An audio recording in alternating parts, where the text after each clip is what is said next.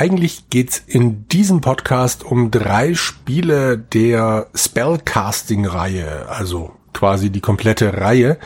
Problem an der ganzen Geschichte ist, dieser Podcast wird hoffentlich, mal schauen, Teil eins einer größeren Reihe, wo es darum geht, alle Spiele von Legend Entertainment mal anzureißen und Legend Entertainment hat eben mit dem ersten Spiel der Spellcasting-Reihe angefangen, weshalb ich dachte, naja, das bietet sich ja dann irgendwie an, die dreimal zusammenzupacken. Trotzdem möchte ich natürlich auch erstmal ein bisschen drüber reden, wie Legend entstanden ist und dieser Anfang beginnt mit einem Ende, weil ein gutes Ende natürlich immer auch ein guter Anfang sein kann. Und zwar geht's um das Ende der Adventure-Schmiede Infocom. Die ist 1979 gegründet worden, schwang sich dann mit Spielen wie, kennt ihr bestimmt die Zorg-Reihe oder Leather Goddesses of Phobos oder Planetfall.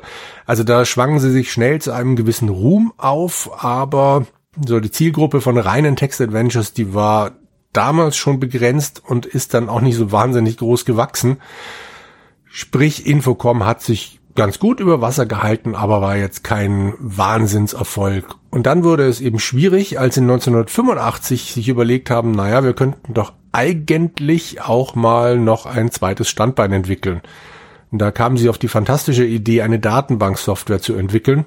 Die hieß Cornerstone und das, ja, wie das so läuft, die Entwicklung zog sich dann hin und die letztlich erzielten Verkäufe, die waren viel zu gering um dann die Kosten auch nur einigermaßen im Rahmen zu halten. Konsequenz, logischerweise 1986 kaufte dann Activision die Firma für gerade mal 7,5 Millionen Dollar. Es war zwar eine Rettung, aber die war nur von kurzer Dauer, weil an Activisions Spitze dann ein Wechsel vollzogen wurde und der neue Boss und Infocom, die waren sich nicht ganz so grün. Es gab ein rapide verschlechtertes Klima und dann im Mai 1989 sollte der Firmensitz von der Nähe von Boston nach Kalifornien verlagert werden zum Hauptfirmensitz von Activision. Es war einfach so, wer mitkommt, wunderbar, hat noch einen Job. Wer nicht mitkommt, ja, hat Pech gehabt und wird entlassen. Fünf Infocommler sind angeblich umgezogen, der Rest hat sich lieber entlassen lassen und damit war die Firma dann praktisch tot. Der Name Infocom lebt natürlich noch weiter oder lebte noch weiter bei Activision. Es gab noch eine Handvoll Spiele, aber nach einer Weile ist es eingeschlafen und seither schläft es eher unruhig vor sich hin, hoffe ich, weil ich hoffe, dass es irgendwann noch mal ein Infocom-Spiel geben wird. Naja. Okay, das war Mai 89, aber jetzt spulen wir mal noch mal ein paar Jahre zurück und gucken uns mal diesen jungen Mann hier an. Den da, genau den, Bob Bates. Das ist ein ehemaliger Inhaber von einem Touristikunternehmen. Der hat seine Firma im Alter von 30 Jahren verkauft, weil er sich zukünftig aufs Schreiben konzentrieren wollte. Also hat eine Firma aufgebaut und dann gesagt, nö, Bücher schreiben ist mir lieber. Und dann hat er damit angefangen.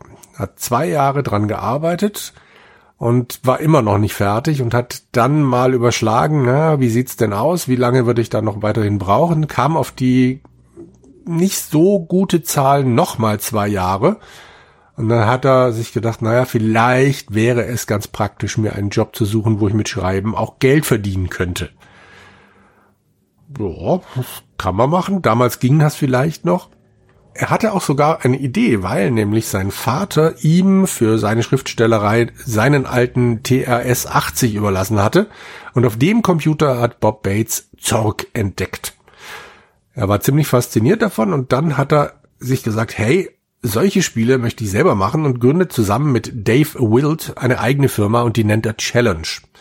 Die Grundidee dabei, laut Bob, The idea was that if you thought Infocom games were hard, just wait until you played a challenge game. Little did we know that this was exactly when Infocom was deciding, correctly, that its games were too hard. Hm, also schreiben konnte Bob, aber programmieren, nee, das konnte er nicht.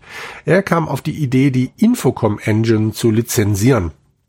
Da war man tatsächlich interessanterweise gar nicht abgeneigt und äh, hat gesagt, naja, für eine Million kannst du es haben. Bates hatte jetzt keine Million, aber was er hatte, war Selbstbewusstsein und sah, war sein Gegenvorschlag dann, bei den nächsten zehn Spielen seiner Firma würde er jeweils 100.000 Dollar als Prämie überweisen. Infocom fand das anscheinend ziemlich beeindruckend, weil er tatsächlich Bob zu einem Treffen mit Activisions CEO Jim Levi eingeladen hat. Also Jim kam wohl sowieso da in der Gegend vorbei und hat sich mit Bob getroffen. Und äh, Jim Levi wollte dann von Bob Bates wissen, warum sie denn die Lizenz ausgerechnet ihm verkaufen sollten. Und obwohl Bob die tatsächlichen Infocom-Verkaufszahlen natürlich nicht kannte, kam er mit einer Analyse an. Also er hat gesagt, okay, passt auf, das hier sind eure Spiele, diese Spiele hier sind meiner Meinung nach die erfolgreichsten und diese hier sind die, die nicht so gut gelaufen sind. Und ich kann euch auch genau sagen, warum die nicht gut gelaufen sind und warum die anderen gut gelaufen sind. Leider weiß Bob Bates nicht mehr, was er da genau gezählt hat, aber es war zumindest beeindruckend genug. Also Levi hat genickt, hat sich das durch den Kopf gehen lassen, ist weitergeflogen und hat ihn später dann nochmal angerufen und ihm statt der Lizenz einen Job direkt bei Infocom angeboten. Jetzt saß Infocom natürlich in der Nähe von Boston und äh, Bob Bates nicht. Er war der erste Angestellte, der nicht am Firmensitz gearbeitet hat. Und er hatte noch das Problem, das er ja vorher schon hatte, dass weder er noch sein Partner Dave Erfahrung bei überhaupt Programmierung haben und dann speziell natürlich bei der bei Infocom verwendeten proprietären Sprache ZIL oder ZIL, ich weiß es nicht. Zum Glück gab es dann aber noch vor Ort die Firma Paragon Systems, die hat Programmierer auf Mietbasis angeboten und dann hat sich Bob also zusammen mit den beiden dort Angestellten und von ihm dann ausgeliehenen Programmierern Mark Pötsch und Dwayne Beck noch einen Programmierkurs in den Infocom-Hallen gegönnt und dann haben sie losgelegt. Die Früchte dieser Zusammenarbeit von Challenge und Infocom waren dann Sherlock the Riddle of the Crown Jewels und Arthur the Quest for Excalibur. Ein drittes Spiel, da hätte es um Robin Hood gehen sollen, es war angedacht, aber ja, dann kam der besagte Mai 89 mit seiner Schließung und Bob sah sich dann nach neuen Möglichkeiten um. Ein ziemliches Glück war, dass Mike Perdu, der Chef von Paragon Systems, selber ein großer Spielefan war. Also Paragon, ihr erinnert euch, der Laden, wo Bob die beiden Programmierer ausgeliehen hat. Bob hat ihm also mitgeteilt, hey Mike, schade, ich brauche deine Programmierer nicht mehr, ich bin wieder arbeitslos. Und Mike hat umgekehrt gesagt, ja wunderbar, dann gründen wir doch einfach eine eigene Firma. Das kann damit zusammengehangen haben, dass kurz davor das amerikanische Verteidigungsunternehmen American Systems Corporation bei Paragon eingestiegen ist. Könnte daran liegen, wir reden jetzt von 89, ne, das Ende des Kalten Krieges und die haben neue Geschäftsfelder gesucht. Vermutlich, um das Geld gut anzulegen, bevor die Regierung anfängt, die Mittel zu kürzen. Geld war also da und so wurde dann eine Firma namens Gameworks gegründet, aber sie haben recht schnell festgestellt, dass der Name schon existiert und so wurde dann die neue Firma direkt wieder umbenannt in Legend Entertainment. Bobs Frau, Peggy Oriani, die hat das Logo entworfen. Das Firmenkapital wurde dann noch mit eigenen Ersparnissen und noch gepumptem Geld von Freunden aufgestockt und dann ging's los. Wobei natürlich gilt, Ende 89, Anfang 1990 war der Markt für Text-Adventures, naja, vielleicht nicht unbedingt tot, aber schon ziemlich rauspflaster. Praktisch jeder in der Branche, zum Beispiel auch Ken Williams, hat Bob dringend davon abgeraten, solche Spiele noch rauszubringen. Wir reden von der Zeit, wo Level 9 gerade mit Scapegoat ihr letztes Text-Adventure auf den Markt gebracht hat wir reden von einer Zeit, in der Magnetic Scrolls kurz davor seinen Publisher verloren hat und dann das letzte eigene Adventure Wonderland dann auch noch aus eigener Tasche finanziert hat und das auch nicht so wahnsinnig viel mehr gebracht hat. Legend Entertainment musste also gleichzeitig als Publisher auftreten, weil niemand solche Nischenprodukte noch verlegen wollte. Mike überschlug anhand der letzten Infocom-Spiele, wie groß denn die Nische voraussichtlich sein könnte und kam auf realistische, na, so 30.000 bis 40.000 Exemplare pro Produkt. Es war also klar, dass die ersten paar Spiele einen möglichst großen Markt erreichen mussten, damit die Firma auf Dauer überhaupt eine Chance hatte. Immerhin fand Legend mit Microprose dann einen Partner, der ihre Spiele dann als Affiliated Label mit in die Ladenlokale packte. Ein Problem hatten sie natürlich noch. Bob und seine Mitstreiter hatten die Infocom Adventure ja mit deren hauseigenen Tools geschrieben. Legend Entertainment aber stand jetzt natürlich wieder ganz am Anfang. Sie hatten Angst, dass Infocom ihnen Parserklau oder sowas vorwerfen könnte und deshalb haben sie die Entwicklung der eigenen Engine an eine externe Firma namens Key Systems ausgelagert, die keine Verbindung zu Infocom oder zu Legend hatte. Bob kannte natürlich einige Infocom-Interner und weil er das ganze Ding entworfen hat, gibt's natürlich Ähnlichkeiten zu dem Infocom-System, auch wenn das Ganze nicht mehr so leicht portierbar war wie bei Infocom. Also Legend-Spiele waren für die jeweiligen Systeme programmiert und nicht einfach, zack, packen wir es auf ein anderes System und machen noch ein bisschen mehr Geld. Das ging da nicht. Bob schrieb für Key Systems eine Anforderungsliste und steckte dann damit die Grundpfeiler für das System fest. Ich schlage vor, dass ich dann später, so beim ersten Spiel, wenn ich es denn endlich bespreche, ähm, noch ein bisschen über die Engine reden werde und wie die sich so aufteilt. Aber jetzt gerade würde ich mal sagen, kommen wir zum Ende von der Einführung und springen endlich, endlich, endlich in den eigentlichen Spielekosmos von Legend Entertainment. Ich hatte es vorhin ja schon mal erwähnt. Mit Steve Meretzky hatte Legend Entertainment ein Ass im Ärmel. Der war nämlich ebenfalls Infocom-Autor und hat zusammen mit Douglas Adams den Klassiker Hitchhiker's Guide to the Galaxy aus der Taufe gehoben, hat mit Mind Forever Voyaging bewiesen, dass er auch komplexe Themen kann. Und jemand, der so komplexe Themen kann, der sollte ja mit einer Zauberer-Uni nun wirklich keine Probleme haben. Noch dazu, weil er natürlich mit den Leather Goddesses of Phobos schon eine Visitenkarte bezüglich anzüglichen Humors an der Gamer Pforte abgegeben hat.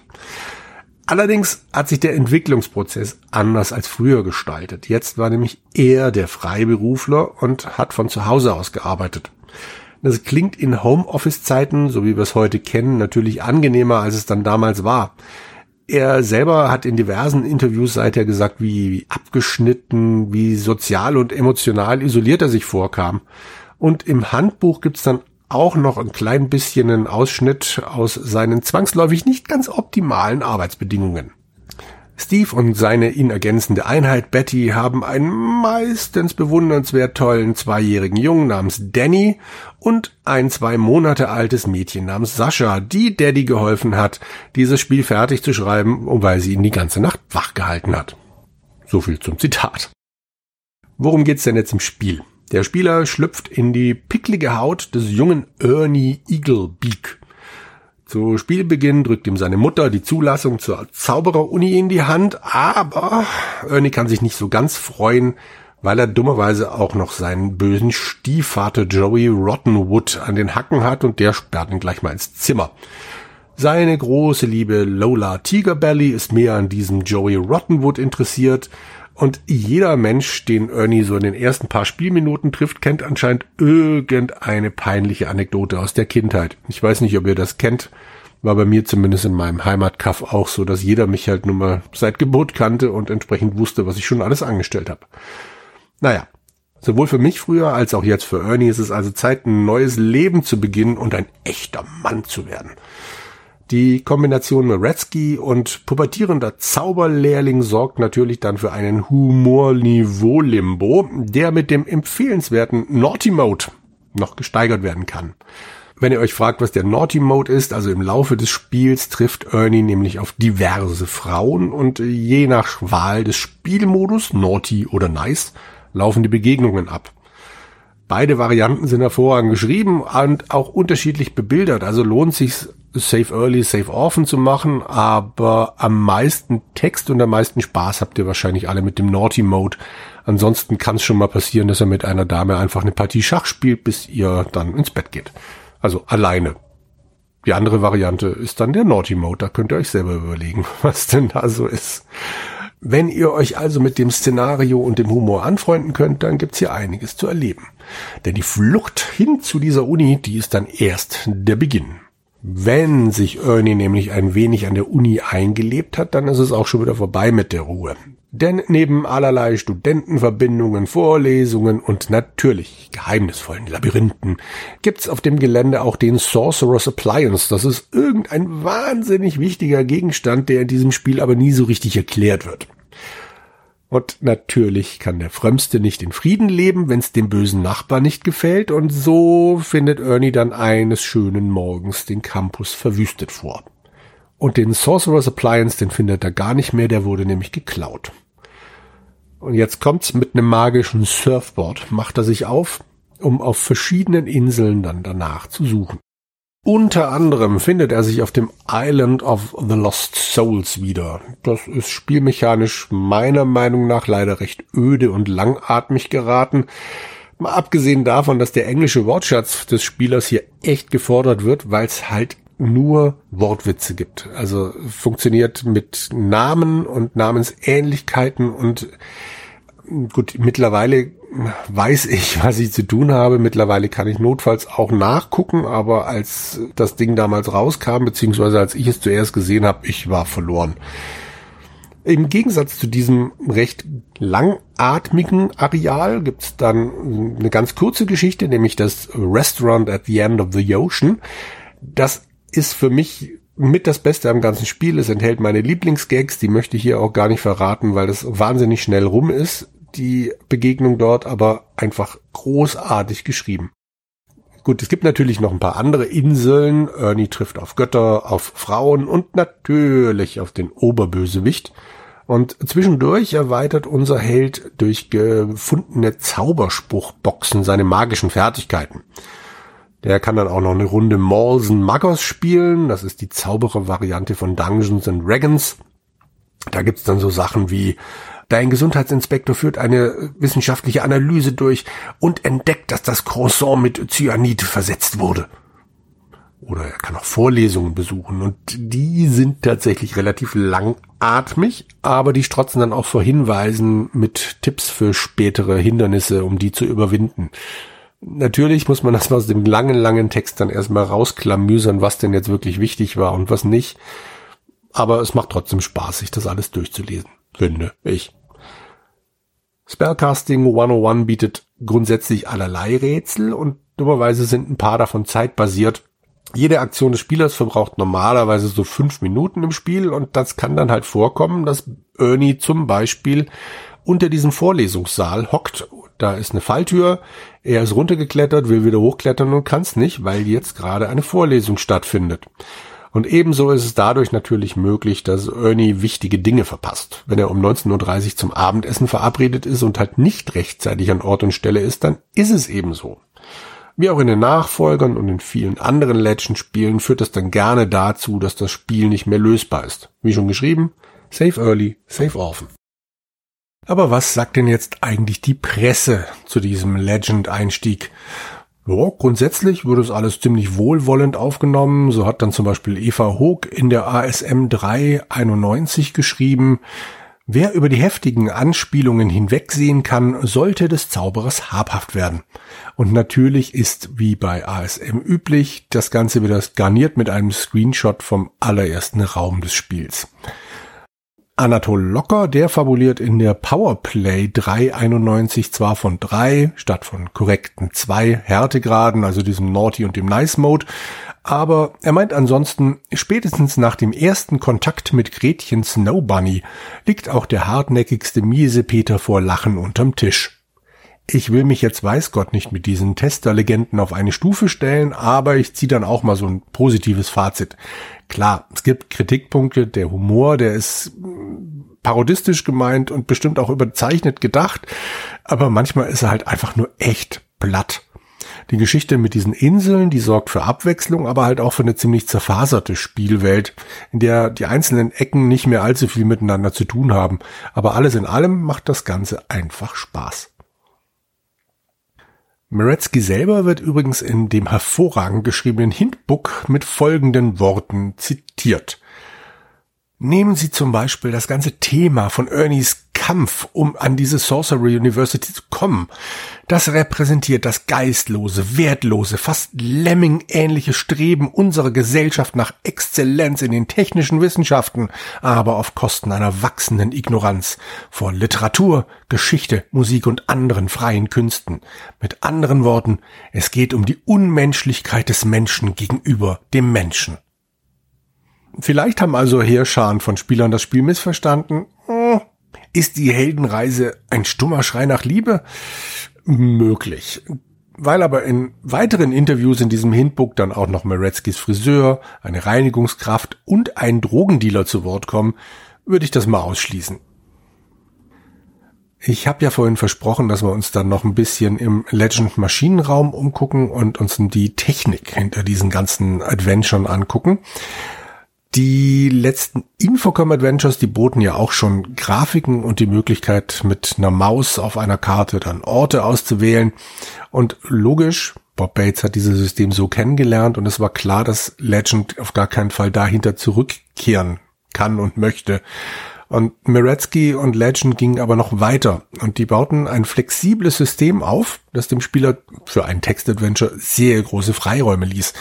Wer möchte, kann das Ding nämlich als reines Textadventure spielen und sämtliche anderen Elemente ausblenden. Oder er macht ein Textadventure mit eingeblendeten Grafiken. Dann ist oben die Grafik und unten ist dann der Text und daneben ist noch die Kompassrose, okay, und noch ein paar Schaltflächen, weil man ja theoretisch wieder zurückschalten könnte. Aber viel Text, bisschen Grafik, bisschen drumherum. Würde ich persönlich auch als Standardeinstellung empfehlen, nachdem ich mich ja doch durch ziemlich viele von diesen Dingern jetzt durchgebissen habe, weil die letzte Möglichkeit, die wäre, dass man aus Listen mit dargestellten Verben und Nomen sich alles zusammenklicken kann. Das klingt erstmal toll, aber ganz ehrlich, da habt ihr es in der Zeit fünfmal getippt, bevor ihr das rausgesucht habt. Einziger Vorteil an dieser Darstellung ist dann eben, dass natürlich einige Gegenstände gezeigt werden, die ihr vielleicht einfach in der Beschreibung übersehen habt. Oder wo ihr nicht auf die Idee gekommen wärt, wie heißt denn das blöde Ding? Dafür ist es ganz gut. Ansonsten nimmt es wahnsinnig viel Platz für den Text weg und bringt, wie gesagt, nicht so irre viel. Ihr könnt euch auch über die einblendbare Karte bewegen, wobei das nur raumweise funktioniert. Also wenn ihr euch vorstellt, ihr steht auf dem Schulcampus unten links am Dock und jetzt wollt ihr nach oben rechts in die Cafeteria auf dem Schulgelände laufen, das funktioniert nicht. Ihr müsst tatsächlich Raum für Raum für Raum auswählen. Ob ihr dann nicht direkt über die Kompassrose oder was weiß ich über Northeast oder über ähnliche Sachen geht, Geschmackssache würde ich sagen. Der technische Unterbau unterstützt Sound, der im besten Fall nicht stört und die Grafiken sind dann in CGA, wow, und EGA. Den angeblichen Verkäufen von so um 50.000 Exemplaren war jetzt Spellcasting 101 ein erfolgreicher Einstieg für Legend, wenn man bedenkt, dass Mike ja vor Jahr und Tag gesagt hat, naja, so 30 bis 40.000 könnten wir vielleicht erreichen.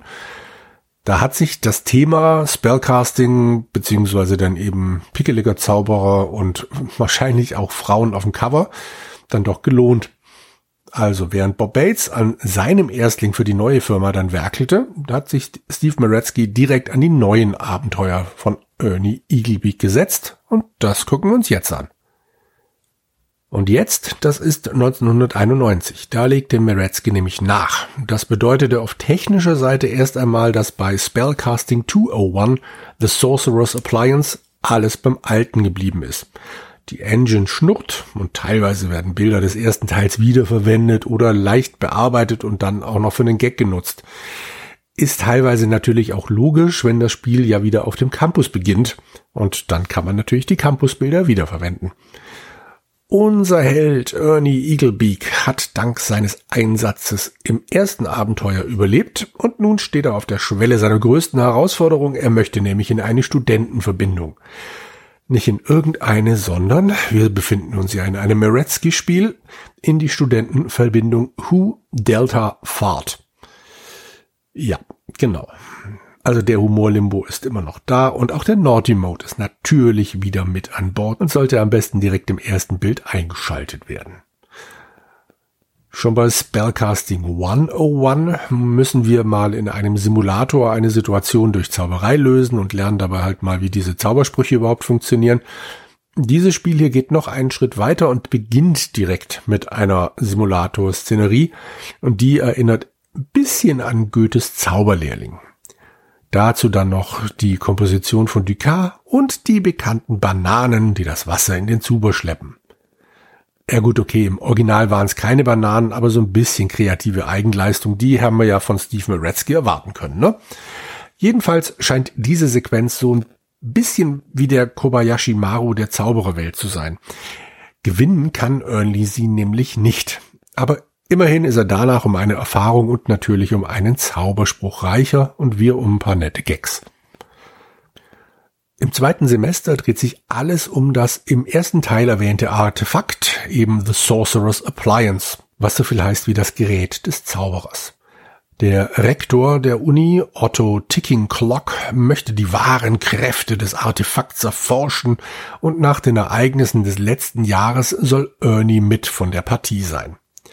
Um die ganze Macht dieses Sorcerer's Appliance zu entfesseln, braucht das Ding noch seine fünf Zusatzgeräte und das wohlgemerkt Jahre vor dem ersten großen DLC-Boom. Und dann ist dann ja noch die Legende eines sechsten Gerätes, das dem Besitzer gottgleiche Kräfte verleihen würde. Der große Kasten, der wird im Laufe des Spiels Mittelpunkt von so einigen Rätseln und Witzen, wird aber auch immer komplizierter in der Bedienung. Das sieht dann echt ganz lustig aus. Dumm, dass parallel natürlich Ernie auch noch in diese Studentenverbindung Who Delta Fahrt möchte und deshalb dann auch noch Aufträge von deren Gatekeeper, Chris Cowpatty, bekommt. Er soll nämlich dann Streiche machen. Cowpatty hält allerdings nicht allzu viel von unserem Ernie und will ihn dann mit so obskuren möglichst unlösbaren Aufgaben aufhalten. Der erste Streich besteht zum Beispiel darin, der Statue des Campusgründers auf einem Turm oben ein Bart anzukleben. Graupetty und seine Kumpane wollen das aber verhindern und die Statue vorher mit Kokosöl einreiben, damit der Bart nicht halten kann. Also, ich möchte euch vorwarnen, Erwachsener werden die Späße später auch nicht mehr. Bei einer dieser Aktionen stirbt dann leider Otto Ticking Clock und Ernies Stiefvater Joey Rottenwood wird neuer Rektor. Jetzt wird's dann wohl richtig knifflig. Im Vorgänger gab's ja dann diese abwechslungsreiche Inselwelt. Spellcasting 201 beschränkt sich aber schwerpunktmäßig auf unsere Uni. Es gibt ein paar kleinere Ausflüge, zum Beispiel zur nächsten Elite-Kader-Schmiede fast nebenan. Das ist dann die Barmaid University. Und das sorgt dann natürlich schon für einiges an Abwechslung und natürlich auch für Frauen. Außerdem sind in der Uni selber auch ein paar Räume mehr zu erkunden, also klein ist das Spiel trotz allem nicht. Wie schon beim ersten Teil läuft auch hier im Hintergrund dann natürlich wieder gnadenlos die Zeit ab. Jeder Zug verbraucht wieder diese fünf Minuten eurer Zeit und das Spiel kann deshalb natürlich auch wieder in der Sackgasse landen, wenn man ein Ereignis verpasst. Um es Ernie und euch ein bisschen leichter zu machen, in dem Spiel liegen der Packung natürlich wieder einige schicke Unterlagen bei. Den Plan der Uni samt ihres Abwassersystems könnt ihr bestimmt auch gebrauchen und da ihr laut Uni-Registrierungsformular den Kurs Beginning Mood Horn bei Miles Cat Who Sings at Dawn belegen müsst, legt das Notenheft zu dem Kurs mit den Klassikern Happiness Interlude und Sea of Sadness bestimmt weiter. Interessanterweise sehen die beiden Melodien übrigens in dieser Mudhorn-Instrumentierung komplett gleich aus. Und in der Spielanleitung gibt uns Steve dann natürlich auch wieder einen netten kleinen Einblick ins Familienleben. Es ist nämlich so schön, wenn die Kinder größer werden und anfangen, die Wohnung zu zerlegen. Wenn man der Anleitung glauben darf, dann waren Steves damalige Hobbys Bugs ausmerzen, Windeln wechseln und Zeit für mindestens eine aufgenommene Folge von Twin Peaks finden. Ja, so alt ist das Spiel. Das offizielle Lösungsbuch ist auch wieder ein kleines Kunstwerk für sich. So wird nämlich direkt am Anfang die Frage aufgeworfen, ob Meretzky-Spiele wirklich Meretzky-Spiele sind. Es gibt nämlich ein paar Forscher, wie zum Beispiel Lester Dislocated Elbow, die sind der festen Überzeugung, dass diese Meisterwerke einen anderen Ursprung haben müssen. Ich zitiere. Seit Jahren braut sich in der Welt der interaktiven Fiktion eine Kontroverse zwischen jenen Gelehrten zusammen, die glauben, dass Steve Meretzky die Abenteuerspiele geschrieben hat, die unter seinem Namen erscheinen, und einer etwas kleineren Schule von Historikern, die glauben, dass sie tatsächlich von dem elisabethanischen Dramatiker verfasst wurden, William Shakespeare. So sagt Professor Dislocated Elbow, ich habe kürzlich eine umfassende Studie über Moretzkis Kindheit abgeschlossen, die ergab, dass nichts in seinem Hintergrund darauf hindeutet, dass er in der Lage ist, etwas so kompliziertes und subtiles wie ein Computerabenteuerspiel zu erschaffen. Als Hauptfach Baubetriebswirt zeigt er nichts von der, ähm, nun ja, mangels eines wissenschaftlichen Begriffs Nerdigkeit, die alle Autoren von Abenteuerspielen an den Tag legen. Shakespeare hingegen trug oft Taschenprojektoren und wird in einem berühmten Porträt von 1599 mit einem heraushängenden Hemdzipfel gezeigt. Zitat Ende. Mit dieser schockierenden Enthüllung leite ich dann zur nichtsahnenden Presse über, die diesem unter falscher Flagge veröffentlichten Spiel mal wieder wohlwollend gegenübertrat. Eva Hoog, die auch schon den Vorgänger getestet hat, die testete dann in der ASM 192 mit 10 von 12 Punkten und fasste das Ganze dann so zusammen. Ein rundes Paket für nächteweise Spaß, leicht getrübt durch die Übernahme vieler Grafiken des Vorgängers. Und ich möchte betonen, also viele Grafiken waren es nun wirklich nicht, aber ich verstehe, was sie meint. Und auch Boris Schneider zückte in der Powerplay 1291 ganze 82 Prozent.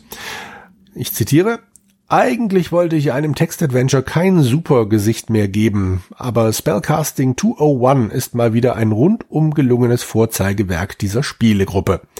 Das Programm ist etwas komplexer und noch etwas komischer als sein Vorgänger. Allerdings hat man sich zum Thema Erotik nicht mehr viel einfallen lassen. Und damit kommen wir dann auch schon zum dritten und leider abschließenden Teil dieser Reihe. Der heißt Spellcasting 301 Spring Break. Die inneren Technikwerte, die haben sich geändert, aber die Erfolgsformel wird nicht angerührt. Also das ist so die Kurzfassung von dieses Spiel. Das hat Meretzky wieder nur ein Jahr später als 1992 nachgeschoben. Die Engine ist mittlerweile für VGA aufgebohrt und jetzt ist also mehr Text gleichzeitig zu sehen. Die Grafiken haben natürlich eine höhere Auflösung und mit bis zu 256 Farben natürlich von allem ein bisschen mehr. Also Größe hat sich nicht groß geändert, aber sieht halt alles ein bisschen bunter aus. Komischerweise haben die Grafiken aber im Laufe des Spiels mit ein paar Schwankungen zu kämpfen, was natürlich eventuell daran liegt, dass wie so oft bei Legend verschiedene Grafiker dran gearbeitet haben. So ein paar Bilder sehen echt toll aus und dann gibt's ein paar, die eher leer oder lieblos daherkommen. Ich kann es nicht so recht greifen, aber die sehen einfach, ja, schlechter aus. Vielleicht hat da auch der Zeitdruck mit reingespielt, weil Spellcasting 301 gefühlt ein größeres Spiel ist als der Vorgänger und auch wie gesagt nur ein Jahr später gekommen. Vielleicht war da einfach tatsächlich die Zeit nicht mehr da. Dieses Mal verschlägt's Ernie und seine Verbindungsbrüder an den schönen Strand von Four Naughty Tale. Es ist Spring Break Zeit, also Zeit, die Zaubererroben zu lüften und dem stressigen Weltenretterkram zu entfliehen. Mit einem fliegenden Teppich machen sich die jungen Herren auf den Weg. Allerdings verläuft der Flug dann nicht so verlustfrei und so kommen sie praktisch ohne Gepäck, geschweige denn viel Geld im Ferienressort an. Quasi Problem Nummer eins. Außerdem gerät die Gruppe dann auch noch mit der Studentenverbindung Get a Lot of You aneinander, die leider aus sehr durchtrainierten und ziemlich motivierten Typen besteht. Problem Nummer zwei.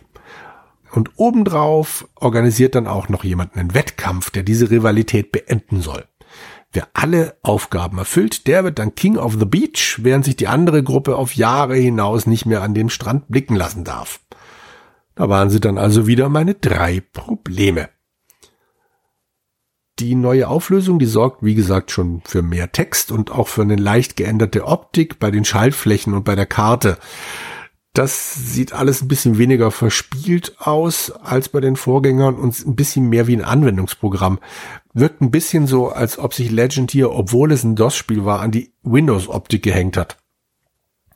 Gleich geblieben sind aber dummerweise die zeitkritischen Rätsel, die dann für eine ständig wieder Anfang-Garantie sorgen und natürlich auch der Naughty Mode, den aber ja sowieso nie jemand aktiviert hat. Ich verstehe gar nicht, warum der immer wieder aufs Neue eingebaut wurde. Selbstverständlich gehört das Hinbook auch bei diesem Spiel wieder mit zum Humor-Gesamtpaket.